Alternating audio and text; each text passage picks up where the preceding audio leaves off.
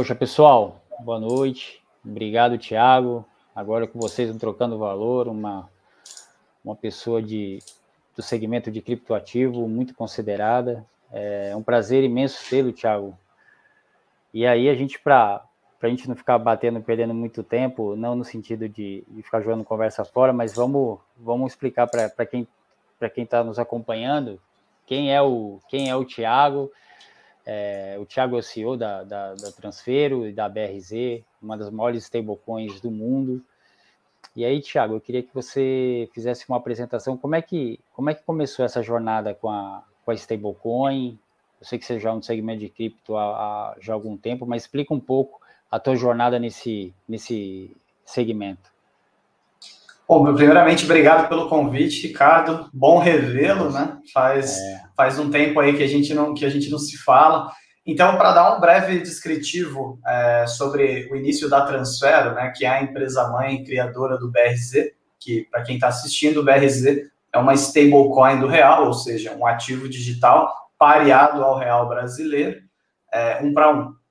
Ah, eu iniciei nessa jornada de cripto lá nos idos de 2012, 2013, é, como quase todo mundo, comprando um pouquinho de Bitcoin todo mês, né, tentando fazer ali um, um depois que você consegue compreender é, o potencial da tecnologia, principalmente vindo de um país emergente, né, é, você entende que um ativo é, descentralizado, que tem valor é, garantido aí por matemática e oferta e demanda, isso é, é, muito válido, né? Você, você remove a, a, a, ingerência ou a estupidez humana do processo financeiro, né? De um processo monetário, que é o Bitcoin. É, você delega tudo isso a um protocolo. Isso é sensacional.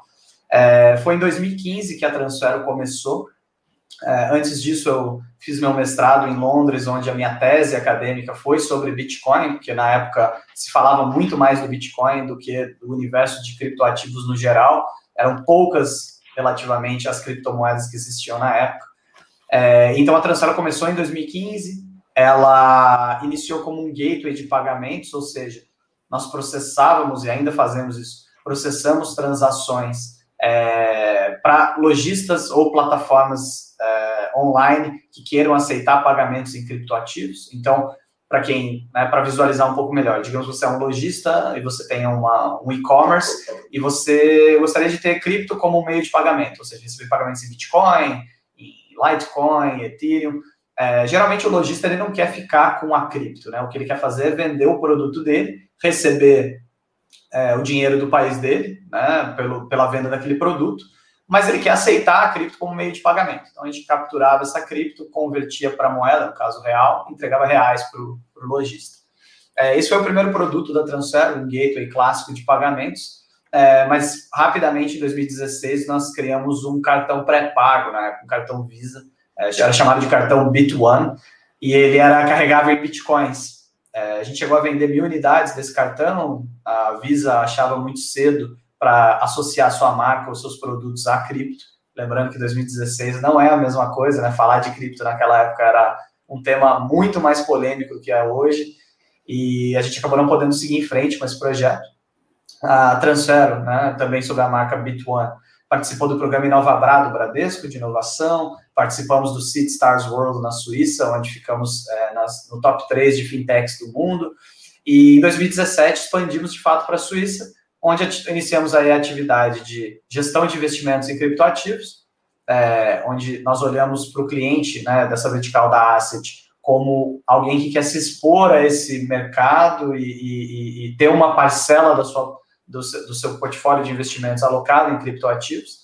E, claro, mais recentemente, que é, eu acho que o principal tema dessa conversa, criamos o BRZ, que é a stablecoin pareada ao real brasileiro, o maior stablecoin não dólar né, do mundo, onde nós basicamente digitalizamos, de alguma maneira, um sintético do real. E com isso a gente faz com que as pessoas possam acessar plataformas internacionais e que plataformas internacionais possam acessar o mercado brasileiro de forma mais simples e prática. É, uma questão que sempre gera bastante dúvida é sobre qual a principal, no caso da BRZ hoje, qual a principal utilidade da, da stablecoin, onde ela é mais utilizada é, dentre, dentre os, as opções disponíveis. É, o, o, acho que para a gente responder essa dúvida, né, a gente tem que voltar um pouco para as características do real brasileiro. É, o real brasileiro, assim como várias outras é, é moedas de países emergentes, principalmente latino-americanos, é, são moedas de baixa ou nula conversibilidade internacional. O que isso quer dizer? Um banco europeu ou um banco americano, ele não pode oferecer para os seus clientes contas em reais ou é, contas em, em pesos argentinos. Geralmente são, são moedas com circulação muito restrita. E, ao mesmo tempo, a gente tem no Brasil um cenário onde os bancos brasileiros ainda têm muita dificuldade de oferecer contas em moedas estrangeiras para os seus clientes. Isso faz com que os países, principalmente da América Latina, fiquem muito isolados, financeiramente falando, dos, dos países desenvolvidos, né? Ou seja, imagina que você é um, uma plataforma internacional, por exemplo, uma corretora de criptoativos, ou um, uma plataforma de jogos online e você queira atingir o mercado brasileiro. Você dificilmente vai ter acesso ao sistema bancário brasileiro sem incorporar uma empresa no Brasil com CNPJ, abrir conta no Banco Brasileiro, vai ser um processo tortuoso, porque é, você é uma empresa estrangeira, é todo um processo mais complicado. Então, quando você digitaliza o real de alguma maneira, né, você cria esse instrumento sintético do real, e você coloca ele como um meio de pagamento ou um meio de troca nas plataformas internacionais, você está virtualmente internacionalizando as finanças do brasileiro. Por quê? Porque o usuário brasileiro vai poder estar logado uma corretora internacional de cripto, vai poder fazer suas negociações, comprar Bitcoin, vender Bitcoin, sempre usando como referência um ativo que está é, referenciado no real brasileiro. Então, ele não vai precisar é, ficar preocupado com conversões para dólar, euro, ou até mesmo ele vai ter a possibilidade de dormir, de uma, a gente fala, né? Ele pode dormir em reais numa corretora internacional. É, o que não era possível antes, né? Quando você operar, por exemplo, numa Bittrex ou numa FTX, é, você necessariamente ou dormir em dólar, né? No seu equivalente stablecoin em dólar, ou você dormir em bitcoins ou em Ethereum. Então, se o seu objetivo era, era, era fechar esses ganhos e, e voltar para a moeda nacional, você tinha dificuldades muito grandes. Você estava sempre exposto ou a volatilidade cambial ou a volatilidade das criptomoedas. Agora, com o BRZ, né, qual é o principal uso? É você poder operar esse sintético que está referenciado em reais em plataformas internacionais, que são infinitamente mais líquidas e mais refinadas do que as plataformas disponíveis no Brasil. É, abordar a questão, que é aquele assunto que todos gostam bastante de falar, que é sobre regulamentação. Sim. A gente sempre, a gente sempre, isso daí sempre bate na porta e é extremamente importante. A gente fala que regulamentação ela pode ter um fator a princípio é, é, negativo, mas normalmente você sabendo utilizar da maneira adequada, ela pode ser muito positiva. E aí, eu queria perguntar para você, que tipo de, de ações que você tem visto em relação a regulamentações dentro do segmento de criptoativos, especificamente dentro das stablecoins, o que, que você tem percebido que pode ajudar uh, no sentido Brasil do, do que a gente está falando, como é que a gente pode melhorar esse cenário com regulamentações é, é, melhores para esse, esse, esse mercado? É, regulamentação é um tema bastante controverso, né? Há, existem aqueles que é, dizem que a regulamentação pode atrapalhar muito o desenvolvimento de novas tecnologias. E não deixa de ser verdade, dado o histórico né, das regulamentações que acontecem pelo mundo, raramente você vê bons exemplos de regulamentação de qualquer área. É... E do outro lado, você tem o argumento de alguns empreendedores que dizem que também operar no mercado não regulado afasta clientes e afasta operações mais institucionais, né, operações mais robustas, porque, essas, porque os players não têm segurança né, que a execução dessa, dessas transações serão dadas num, num, ambiente favorável, que tenha um mínimo de regras, ou que, ou que até mesmo sejam legais. Né? É, muitos players são estatutariamente proibidos de operar em mercados não regulados, é, e aí não tem o que eles fazerem. Né? Com isso dito, é, a Transfero, né, quando nós mudamos para a Suíça, a nossa sede em 2017, um dos objetivos por trás disso foi a busca por melhor regulamentação. Lembrando que em 2016, 2017, o Brasil ainda engatinhava no tema regulatório sobre criptoativos, e quando eu digo engatinhava, até mesmo o Banco Central e, e outros órgãos reguladores nem se posicionavam direito sobre o tema, não sabia se cripto ia ser tratado como mercadoria, como um ativo imobiliário, é, onde ele se enquadrava. É, e aí foi até numa visita que eu fiz a Brasília, acabei conversando com alguns profissionais do Banco Central e eles mesmos falaram, olha, Tiago, uma das maneiras é ir para uma jurisdição mais regulamentada. Na época, a Suíça era um dos países mais avançados em termos regulatórios e tentar pelo menos trazer as boas práticas aplicadas nesses países para dentro do Brasil. Então, com, com isso dito, a, a Transfero foi para a Suíça com um dos objetivos principais de, de buscar uma regulação superior. É, hoje, 2021, o tema já avançou muito, né? É, os bancos começaram a perceber que criptoativo é uma modalidade, seja de investimento ou de pagamento ou de transação, que veio para ficar, não tem, né, eles não estão mais negando que isso é uma realidade que não tem mais volta, e com isso vem também a maior pressão regulatória. Ah, o Brasil ele tem um projeto de lei que tramita é, é, na Câmara.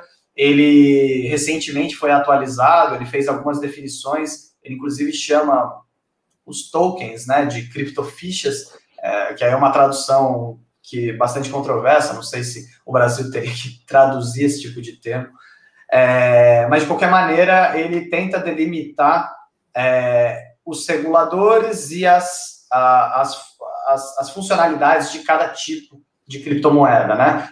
Lá em 2017 você diz, diria que tinha Bitcoin, tinha o Ethereum, até tinha stablecoin, mas não se fazia muita distinção, cripto era cripto.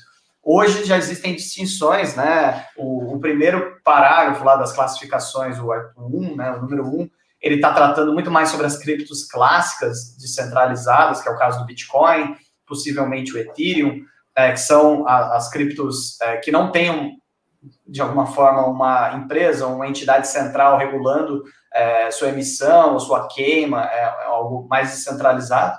Ele tem o ponto número 2, chamando de criptofichas lastreadas em ativos, é, e aí é meio que um conceito ainda um pouco confuso, porque ele acaba colocando, pode ser um token lastreado em, em, em mercadoria, pode ser um token lastreado em moeda fiduciária, pode ser um token lastreado em outros ativos, e tudo indica que esse número 2 aponta para uma seara mais próxima da CVM, né, valor mobiliário, e a gente tem a categoria número 3, que é a categoria que parece ser muito específica à moeda eletrônica, ou seja, é, para quem está assistindo, o que, que é moeda eletrônica? Né? Moeda eletrônica é quando você entra, por exemplo, numa corretora de criptoativos ou numa, numa plataforma, como por exemplo o Mercado Pago, e você carrega saldo nessa plataforma, você deposita 100 reais e recebe lá 100 dígitos de reais né, para usar dentro da plataforma, isso é considerado moeda eletrônica pelo Banco Central.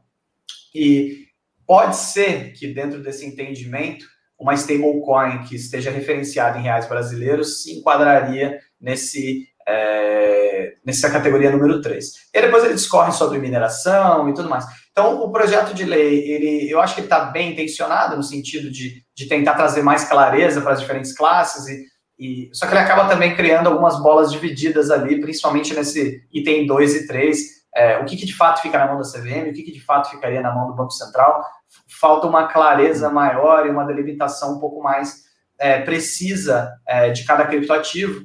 É, mudar também a questão do criptoficha, né? Criptoficha é um uhum. termo feio e pouco e internacional. Nome bonito. É, nome bonito. E, e, e, assim, o Brasil ele acaba sendo um país muito reativo e muito pouco propositivo, né? De alguma maneira, nem sei se essa palavra existe, quando, quando a gente fala de regulação, né? Então ele espera o, a Europa, os Estados Unidos se posicionarem sobre o tema, depois ele pega né, mais ou menos o que está acontecendo lá, faz uma tropicalização, deixa ele mais né, tropical, um pouco mais um pouco mais de malemolência e aí adapta para o Brasil. Enquanto eu acho que o Brasil, até pelos casos de uso da cripto na América Latina serem diferentes dos casos de uso de cripto na Europa nos Estados Unidos, nos países desenvolvidos, o Brasil ele pede uma oportunidade muito grande de olhar para o tema com uma lente mais especializada, ou seja, mais independente, ou seja, como a cripto é, se relaciona com o mercado brasileiro, né? Por que as pessoas compram cripto no Brasil? Por que elas compram cripto é, é, na Argentina, etc. Entender um contexto mais é, local e a partir daí propor uma regulação é, é, que poderia até ser seguida por outros países latino-americanos. Então, eu acho que o Brasil às vezes perde a oportunidade de tentar ser uma liderança, nem que seja regional, ao tentar propor uma regulação é, é, mais única, né, mais personalizada, com um viés mais brasileiro e muito menos reativo, ou seja, tentar copiar e meio que é, criar um, né, um catadão ali do que a Europa faz, os Estados Unidos faz, e tentar classificar da mesma forma. É, eu acho que existem razões para que o usuário brasileiro compra criptomoedas, elas são muito diferentes das razões que um suíço ou que um americano compra criptomoedas. E, e eu acho que isso não está refletido na redação de, do projeto de lei, ele parece ser muito mais. É, é, ele segue muito mais o que já foi dito lá fora, sem pensar muito no que ele de fato representaria no Brasil. É, então, de regulação, criptomoedas ainda é, não é um tema regulado no Brasil. Né? A gente tem algumas indicações de Receita Federal em como reportar as transações, a gente tem indicações do Banco Central em como classificar o ativo tudo mais, mas não é um tema regulado, como é, por exemplo, hoje na Suíça ou em Liechtenstein, onde já existem regras claras, procedimentos claros de ah, se você quiser fazer uma oferta de tokens, eles são valores imobiliários, é dessa forma, ou, existe, existe um avanço maior lá fora, sem dúvida nenhuma. É, o Brasil de fato perde um, um grande momento. Na verdade, isso já era para ter sido bem mais discutido há muito e muito tempo. É, por razões desconhecidas, a gente sabe que as coisas são bem mais lentas aqui, né?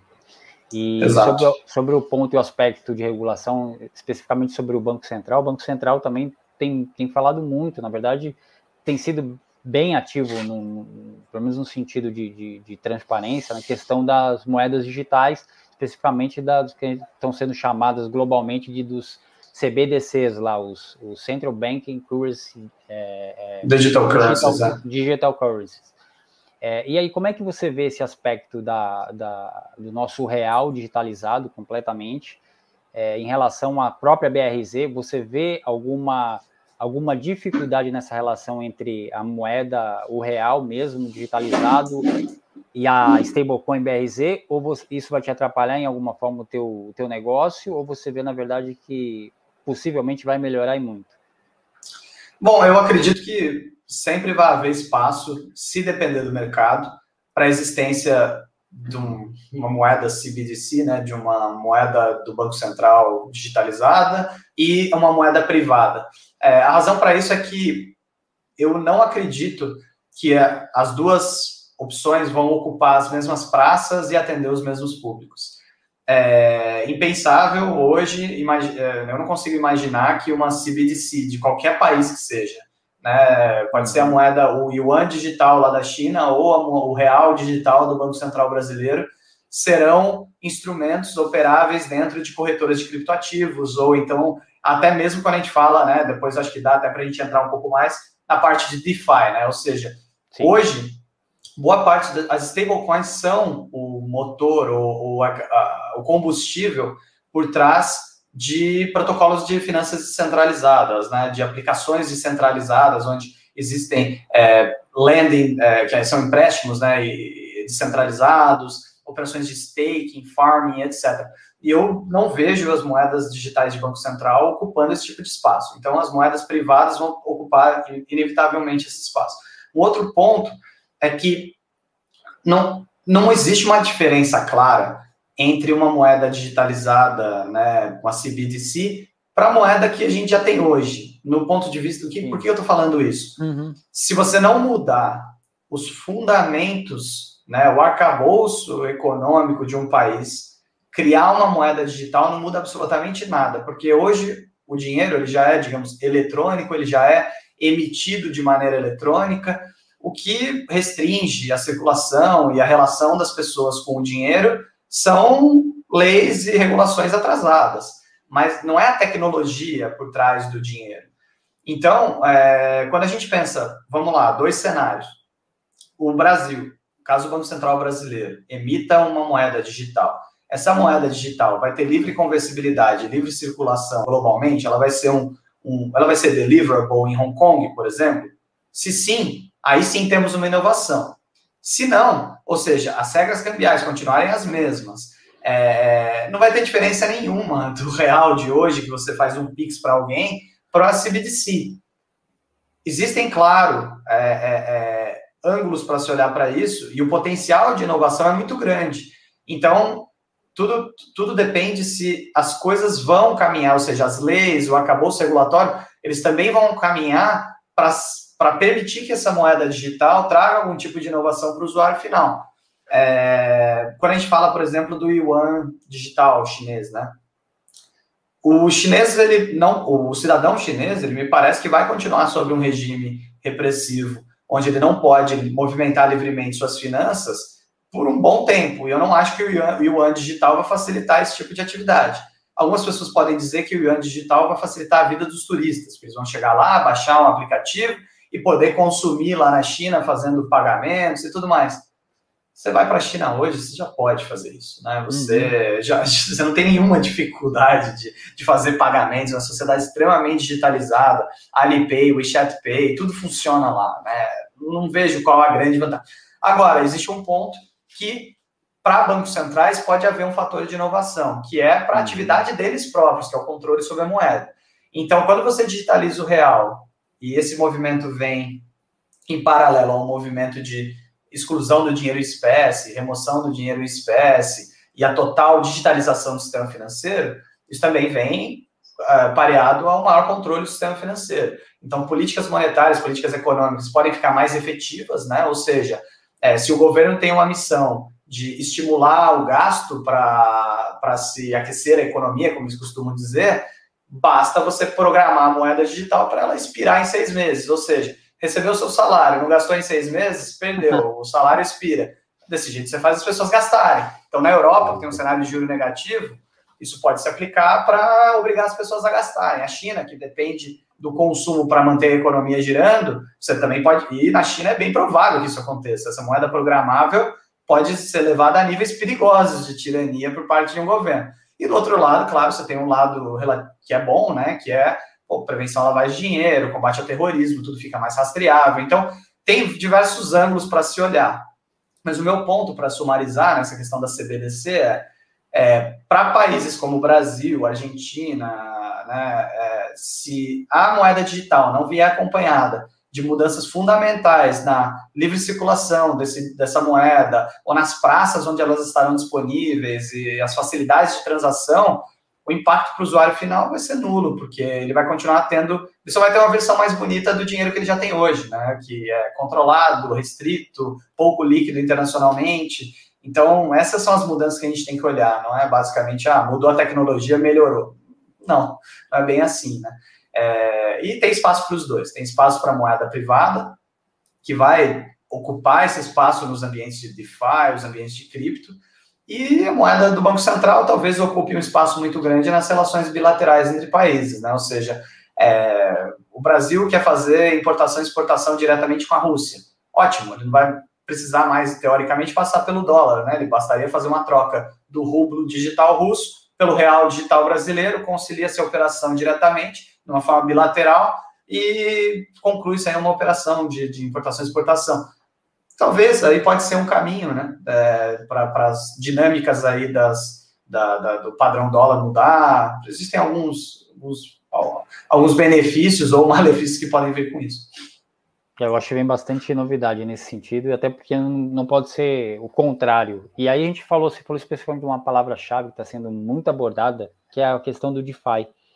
E esse é um termo que gera bastante dúvida para muitas pessoas, já, já não é tão simples falar de, das, do simples Bitcoin. As pessoas ainda têm grandes dúvidas sobre o Bitcoin que já está há mais de uma década em circulação. É, mas ainda mais falar de DeFi, né, de, de, das finanças descentralizadas. E aí eu gostaria que tu desse uma explicação para quem está nos acompanhando sobre esse termo, que é um termo que realmente vai, vai fazer uma grande diferença para o planeta todo. Pois é, é, o DeFi, né, para as pessoas que estão assistindo, é, é difícil já explicar Bitcoin em alguns minutos, já é complicado. Agora, explicar DeFi é mais ainda. O termo se refere a finanças descentralizadas, né? Decentralized Finances. E o que o DeFi muda é a relação das, do usuário com as aplicações financeiras. Então, se a gente trazer um pouco, voltamos, voltamos um pouco para trás na história das criptos, quando o Bitcoin nasceu, a primeira aplicação que uma pessoa teria né, em seu celular ou tudo mais, seria baixar uma carteira de Bitcoin. Né? Ele vai lá, baixa a wallet, que é a carteira, e nessa wallet o usuário pode armazenar seus Bitcoins, receber Bitcoins e enviar Bitcoins. Isso lá em 2013, 2014, 2012, né? O usuário fazia transações básicas de envio de pessoa a pessoa. O, a, a, a, carteira de Bitcoin ela foi evoluindo para ser uma carteira multimoedas, né, onde você pudesse é, armazenar não só Bitcoins, mas outras moedas, tokens que derivam de uma moeda, ou seja, representações que rodam na rede do Ethereum, representações que rodam na rede do Polkadot, da Solana e tudo mais. Aí as carteiras de cripto começaram a oferecer a funcionalidade do usuário comprar e vender criptomoedas dentro do seu próprio aplicativo né? Então, é, passando cartão de crédito, por exemplo. Então, é, vamos pensar aqui na relação da pessoa com o dinheiro, né? Ela tem um aplicativo no celular dela, onde nenhum banco, não tem nenhum intermediário financeiro, não tem nada, mas ela tem valores ali armazenados. Antes ela podia somente armazenar, transferir, é, enviar e receber. Depois ela passou a poder armazenar, transferir, é, né, enviar e receber, e também adquirir suas criptos dentro dessa aplicação, passando o cartão de crédito. Ou seja, é, de novo, você está cada vez, cada vez mais tendo controle sobre suas finanças dentro de um aplicativo baixado no seu celular. Baixa, basta baixar e usar. E aí a gente foi vendo evoluções a isso, onde chegamos hoje no momento do DeFi, que o que, que significa o DeFi? Você abre a tua wallet de celular, tua carteira, você acessa o browser da própria carteira, que é um navegador, e você escolhe uma aplicação lá dentro, por exemplo, que permite que você empreste suas criptomoedas, né, que você tem ali armazenadas, para uma pessoa que você nunca viu na vida. Por isso descentralizado, né? Porque antes as relações das pessoas com o mundo cripto sempre tinha um agente centralizador no meio, né? Uma corretora que intermediava a compra e venda da criptomoeda, ou até mesmo um cartão de crédito passado, né, Visa, Mastercard, para fazer uma compra de uma corretora. Com o DeFi, não. Você tem o, o teu ativo digital ali na tua carteira e sem você se relacionar com um indivíduo ou uma empresa, você consegue disponibilizar, por exemplo, esses ativos digitais para empréstimo e um contrato inteligente vai vai vai reger, né? vai, vai, vai cuidar dessas relações entre o tomador do empréstimo e o emprestador, né? a pessoa que está concedendo o empréstimo. Então, duas pessoas que podem estar em lugares completamente diferentes do mundo, que não se conhecem, que não fazem ideia de onde elas moram, não fazem ideia, estão fazendo, realizando uma transação financeira, né, de valores criptográficos ali, onde uma disponibiliza o valor para empréstimo e a outra toma aquele ativo como empréstimo e paga juros, né, para essa pessoa que disponibilizou o ativo. Então essa é uma das aplicações do DeFi, ou seja, é a total desintermediação de aplicações é, financeiras e isso é uma quebra de paradigma, assim, absurda, porque hoje você tem casos de uso onde a pessoa pega o equivalente a 10 mil dólares, por exemplo, em stablecoin do dólar, que não é nem o dólar, né? Um representante sintético, uma representação sintética do dólar na blockchain. É, usa isso como colateral para pegar um empréstimo em Ethereum, que é um outro ativo, faz uma operação de long ou short com esse Ethereum numa exchange descentralizada, se ele obtiver lucro, ele fecha essa posição, devolve os Ethereums emprestados de uma pessoa que ele nem conhece, realiza o lucro em dólares que não são dólares, são representações sintéticas do dólar. Uhum. E na uhum. carteira dele, se ele começou com 10 mil dólares, agora ele tem 11 mil dólares é, stablecoins sintéticos. E ali no meio não teve uma empresa, não teve um banco, não teve um governo, não teve. Existiram pessoas interagindo em contratos inteligentes, pessoas que não se conhecem. Então, isso é o DeFi. E eu, por isso que eu reforço minha afirmação, né?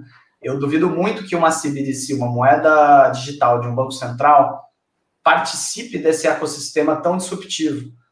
Porque o DeFi, ele existe há pouco tempo, questão de anos, mas no momento que as CBDCs começarem a se popularizar, o mundo cripto já vai estar fazendo coisas que as CBDCs ainda nem imaginam, e as moedas digitais privadas já elas sempre mantêm, é, elas sempre acompanham essa inovação, né? Então, vai ter espaço para as duas e o DeFi é, é a prova cabal de que, pô, o exemplo mais recente agora é o joguinho lá, o Axie Infinity, né? É, as pessoas estão, de forma descentralizada, colocando tokens num, num contrato inteligente para jogar um joguinho que gera receita. É, incontrolável. Significa que uma pessoa da Finlândia pode contratar alguém pagando em valores digitais um, uma outra pessoa do Japão para jogar um jogo que tem ativos digitais ali dentro que tem valor, que são os NFTs e tudo mais. É, é, desculpa, mas os reguladores vão demorar 50 anos para entender isso. Não vai acontecer tão cedo. Não dá para acompanhar, é muito complicado acompanhar. Não dá. E tentar fazer qualquer outro tipo de ação que, que não seja de fato observar, porque é complicado demais. É, para o mercado Sim. agir tão transparente, é, vai criar uma dificuldade muito, muito grande nesse segmento. Se para nós, segmento... Ricardo, que nós que somos empresas de cripto, empresas de cripto, e a gente está sempre ali na vanguarda, observando o que está sendo inovador, para nós é difícil Sim. acompanhar. Imagina para quem está escrevendo lei, né? Que é um processo bem mais moroso, bem mais complicado, tem que passar por diversas instituições democráticas, etc. Não tem como, né? É bastante complicado. É muito complicado, difícil para a gente ter que esperar qualquer tipo de, de, de, ação partindo desse caminho, não, não querendo desrespeitar absolutamente nada, mas para acompanhar o que está acontecendo fica muito complicado. O que mais a gente pode fazer é ajudá-los a, a, fazer as coisas certas, para que não, realmente não crie uma dificuldade.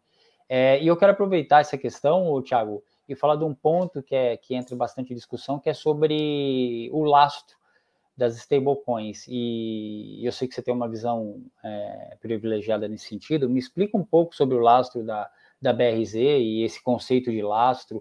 É, se fala muito que moeda tal, a stablecoin tal, não tem um lastro suficiente, porque comprove aquilo que ela tem circulando no mercado. Enfim, dá, dá um pouco dessa tua visão para esclarecer, porque isso é uma dúvida que, que as pessoas acabam falando demais sem entender do assunto de uma maneira mais profunda. Então, para quem, quem vai acompanhar, dá, dá, uma, dá uma introdução sobre o assunto uma explicação como é que se comprova o lastro em, na moeda fiat com a, com a, com a stablecoin. É, o, o, a, a, o entendimento das pessoas sobre lastro de stablecoin, ele é bastante, é, é, ele parte de princípios errados. Né? É, é você não vai ver o white paper de nenhuma stablecoin dizendo que a partir do momento que você comprou aquele sintético da stablecoin, ou seja, você vai lá e uhum. transferiu 10 dólares para uma corretora X e recebeu 10 USDTs, que é um, um sintético do dólar, né, o Tether, né? Uhum. Não existe um white paper de nenhuma stablecoin dizendo que você tem direitos econômicos sobre aquele dólar que você mandou. Ou seja, você comprou o ativo, que você tem o ativo. Aqueles 10 dólares, que tecnicamente a gente chama de lastro, não são lastro de absolutamente nada, porque você não tem o direito de trocar os seus tokens de volta por dólares, isso não está garantido em lugar nenhum, né? Isso não, não... existe um aí vamos lá, vamos voltar para a questão do lastro. Por que as pessoas falam lastro? Porque o modelo de precificação do mercado sobre as stablecoins é baseado nesse conceito de lastro ou colateral porque essas stablecoins dizem que para cada valor que elas recebem, elas vão emitir uma contraparte de mesmo valor em tokens. Então, se você transferiu 100 dólares, eles vão emitir 100 dólares sintéticos Tether é, para colocá-lo em circulação. E o mercado ele vai se referenciar, né, é, ou pelo menos imaginar que esse token ou esse valor digital ele só tem valor de um dólar caso aquela entidade que emitiu esse token possa ou tenha capacidade financeira de pagar o mesmo valor, né? Ou seja, é, econômico sobre essa tesouraria aí dessa entidade. Não existe isso. Mas beleza, é uma questão de confiança do mercado. Sim. É, então o lastro, né, que é uma concepção errônea, nada mais é do que a expectativa, né, que as pessoas têm sobre as reservas do emissor de um determinado token para que elas possam fazer frente ao token, ao meio circulante, né, aos tokens que estão em circulação. No caso do BRZ, é, nós mantemos as, essa, essas reservas, ou seja, os proventos advindos da venda dos BRZs, nós mantemos em fundo exclusivo junto a um banco brasileiro. Então, a gente está com o, né, entre aspas, o lastro do BRZ dentro de um fundo regulado, né, de uma estrutura regulada no Brasil, para até trazer essa transparência de alguma forma para o mercado, dado que é um tópico que sempre vem à tona, né? As pessoas querem saber a transparência, o lastro é, sobre, a, sobre stablecoins. mas essa percepção ela é um pouco enviesada. Por quê? Porque quando você, por exemplo, deposita 100 mil reais numa corretora brasileira aí de criptoativos, é, essa corretora, o que, que ela faz? Ela te dá o equivalente a 100 mil dígitos ali de reais dentro da plataforma para você operar. Alguém já foi lá perguntar para a corretora, e aí, você tem os meus 100 mil reais aí? Tem lastro? A, essa, esse dígito que você criou para mim aqui dentro da plataforma? A hum. corretora pode muito bem estar tá pegando os seus 100 mil reais e Sim. aplicando em boi gordo, ou, entendeu? E o que o usuário quer no final é que quando ele, se ele eventualmente pedir o saque desses 100 mil reais, que ele receba esses 100 mil reais, que ele tem aqueles dígitos ali mas né, ninguém tem o rigor, por exemplo, da stablecoin, que é pô, o lastro, né, não sei o quê. Eu acho que as pessoas é, elas têm que sim é, estarem cientes da, do que está por trás da, da, do token e etc. Eu não, eu não acho uma preocupação que não é válida. Eu só acho um erro conceitual o token holder de uma stablecoin achar que tem o direito econômico sobre é, um possível lastro ou as reservas daquela entidade. É, um outro ponto que eu gostaria de dizer é que lastro era um assunto bastante relevante que eu acho que as pessoas deveriam olhar mais, era para o lastro da moeda fiduciária, né? Que antes existia, né? Existiu até bom tempo, o dólar era de fato lastreado em ouro. O que, que isso significava? Que ao você, quando você recebia um dólar, você podia ir até um, um, órgão da administração pública americana e trocar aquele dólar pelo ouro físico. Isso é uhum. é lastro, né? Existia essa previsão, né? Isso é um lastro, de fato. Você tem direito sobre aquele, aquele montante, aquelas gramas de ouro ali para você fazer a troca. Inclusive tem a história famosa dos franceses que ameaçaram mandar a marinha lá para os Estados Unidos para reaver os dólares em ouro quando eles perceberam uma questão de inflação. É... Só que o lastro caiu, né, nas moedas estatais. Então hoje o lastro da moeda fiduciária é a assinatura, né? Eles têm um papel assinado ali dizendo, ó, vale um real, tá aqui o nome do presidente do Banco Central. E as pessoas simplesmente confiam que aquilo vale, né, alguma coisa e usam para como meio de troca. Então, é, eu gostaria muito que as pessoas de fato se conscientizassem sobre lastro e exigissem lastro, é, talvez da moeda fiduciária, assim, que fosse um, um, uma, uma, uma luta honesta ali, vamos ter lastro na moeda, tudo mais. Mas quando a gente está falando de stablecoins, etc., eu tenho que reforçar. O mercado de cripto está baseado na confiança sobre as stablecoins, não no lastro das stablecoins. Um dólar Tether vale um dólar Tether enquanto as pessoas estiverem pagando um dólar por um dólar Tether. Não tem ou que tem pouquíssimo a ver com o lastro do Tether. Até porque eu desafio muitas pessoas a virem até mim falar: você já trocou os seus Tethers direto lá na Tether Foundation por dólar? Hum. Eu conheço poucas entidades que fizeram isso. Geralmente são exchanges grandes. O usuário final de varejinho uhum. nunca vai trocar o dólar Tether dele por dólar lá na Tether Foundation. O que ele vai fazer é o seguinte: ele vai pegar o dólar Tether dele, vai tradear esse dólar numa corretora que não é a Tether Foundation, uma, um agente externo, um terceiro, na Bitfi, Bitfinex, na FTX, e vai trocar dólar Tether por Bitcoin, vai trocar dólar Tether por Ethereum, mas tudo isso tem pouquíssimo a ver com o lastro, ou existente ou não do, do Tether, é porque as pessoas confiam que aquilo ali vale um dólar. Basta, aliás, houveram momentos onde o Tether foi negociado abaixo de um dólar ou acima de um dólar. Inclusive, boa parte das stablecoins não negociam exatamente um para um. Existe um pequeno spread ali, uhum. é, e principalmente as stablecoins, para quem não conhece, existem stablecoins que tem empresas que emitem e queimam esses stablecoins, existem stablecoins que são algorítmicas, ou seja, existe um smart contract que rege, uh, que faz aí a questão da emissão e da, e da queima dos tokens baseados em regras do protocolo. É, essas daí já sofreram momentos onde você comprava o DAI, né, que é o é uma representação do dólar é, é, algorítmica, por 70 centavos, 60 centavos. Em momentos uhum. de alta demanda por flash loan, o, o DAI vai para cima, ele começa a custar muito caro. Então, de novo, né, é, você, token holder, você não tem o direito econômico sobre nenhum lastro, mas sim a expectativa de que essa empresa mantém reservas suficientes para pagar o meio circulante referencia o preço desse ativo no mercado. É perfeito, Thiago. A gente está tá chegando no final, mas eu gosto sempre de perguntar é, como é que você vê os próximos anos em relação às stablecoins, ao, ao todo esse, toda a questão dos criptoativos. É, como é que você vê para os próximos dois, três anos? O que, que vai acontecer? O que, que a gente ainda tem de novidade? Eu sei que isso é uma pergunta, é uma pergunta difícil, porque toda hora está surgindo novas, novas é, opções dentro desse segmento, mas o que, que você vê de fato e como é que o usuário vai se beneficiar de toda essa transformação?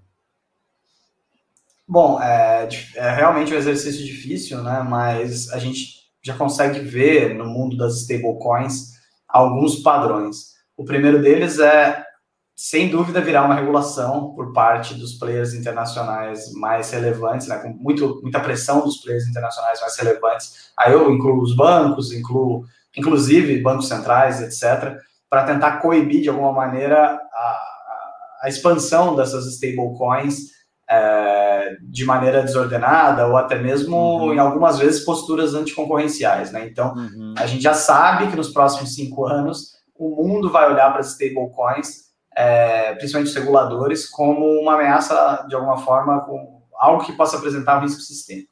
Então, a gente deve ver uma regulação mais pesada sobre as stablecoins, possivelmente uma empresa que trabalha com stablecoins vai precisar ter uma licença específica ou até mesmo virar uma instituição financeira para trabalhar. É, a, gente, vai ver novidades nesse assunto. É, com relação às inovações tecnológicas, está muito claro que as stablecoins são fundamentais para para a dinâmica das finanças descentralizadas. Claro, elas já são importantíssimas para as corretoras de criptoativos, né? Vale lembrar que boa parte da movimentação de bitcoins ou até mesmo de Ethereum é, não são frente a dólares é, é, bancarizados, mas sim a representações sintéticas do dólar, ou seja, stablecoins. Então, as pessoas usam os stablecoins para movimentar é, valores de corretora A para corretora B. Então, esse papel é muito importante. E agora esse papel está sendo reforçado no ambiente de DeFi, porque você pode fazer uma operação que dure uma hora num protocolo de DeFi na rede do Ethereum, e você pode pegar esse stablecoin e mandar para a rede dos, da Solana, por exemplo, e fazer outra operação. Então é importantíssimo esse referencial em, em uhum. stablecoins para os produtos de finanças descentralizadas. As maiores pools, né, que são tradução livre seria piscina, né? Mas pools são uhum. quando usuários eles eles eles é, acumulam seus ativos em uma determinada um determinado smart contract e esse smart contract e aí pode ser de diversas maneiras, remunera os usuários por depositarem seus criptoativos junto, né? É, ou pares de criptoativos de negociação, provisão de liquidez em, em pools descentralizados, etc. Então, a, geralmente as maiores pools, elas são as, as referenciadas em stablecoins. Então, o pool de Radium contra USDC, as pools de Uniswap e tudo mais. Então, elas, as maiores são referenciadas em moedas é, stablecoins, porque é natural, né? As pessoas elas têm uma facilidade muito maior de calcular seus ganhos, suas perdas, fazer hedge, quando você referencia os valores numa moeda fiduciária, do que, por exemplo, num par de Bitcoin contra Ethereum, que são dois ativos uhum. extremamente voláteis, uhum. e a proporção entre um e o outro seria o preço desse par, né? É mais complicado pensar no mundo dessa forma. Então, é, é elas são basilares. É, outra coisa, o futuro das stablecoins, ele é multi-chain, né? Então, a gente já percebeu que eh, antes a gente vivia um mundo onde só existia o Bitcoin e existia o Ethereum, aí tudo rodava no uhum. Ethereum. Agora a gente tem pelo menos 10 opções grandes aí ao Ethereum, Polkadot, Solana, uhum. Binance Smart Chain, etc. E, e, e as pessoas vão ter que se adequar a uma realidade onde o mesmo ativo digital ele vai existir em múltiplas chains. E, é, e, elas vão ter que trocar, por exemplo, olha, essa aplicação roda em Solana. Então, eu vou usar o BRZ é, na blockchain do Solana. Putz, mas existe essa aplicação bacana aqui, sei lá, PancakeSwap da Binance. Pô, uhum. então tem que trocar meu BRZ de Solana para BRZ Binance Smart Chain para operar aqui. Essa interoperabilidade entre protocolos, etc., é algo que, que vai trazer muita inovação para o mundo aí de, de stablecoins e do DeFi no geral. Ô, Thiago, eu queria te agradecer muito pela, pela aula, fato, o conhecimento que você tem sobre, sobre stablecoins é espetacular, é um prazer né, revê-lo novamente e poder compartilhar desse momento junto contigo. te agradecer pela disponibilidade. A gente no último vídeo teve um, teve um problema e acabou acabamos perdendo todo o material, mas você, como sempre, de maneira gentil, se dispôs a, a prestar um grande serviço é, ao Van Hal e a, e a toda a comunidade que está nos assistindo. Te agradeço, cara. Te agradeço pela, pela qualidade, pela pessoa que você é, pelo, pelo caráter que você tem. Obrigado, viu, Thiago? Obrigadão, Ricardo. Cara, sempre à disposição. É, gosto muito da iniciativa da Van Hal. Acho que quanto mais gente trabalhar para trazer conhecimento, curar conhecimento, informar as pessoas, é, os criptoativos, né, no geral, a indústria no geral, só se beneficia com isso. Então, obrigado pelo convite. Estou sempre à disposição. E até a próxima. Bom, bom aí para você é, é, boa tarde, né? É então, boa tarde. Ah, obrigado, Thiago. Grande abraço. Um abraço. Tchau, tchau. Um abração. Tchau, tchau.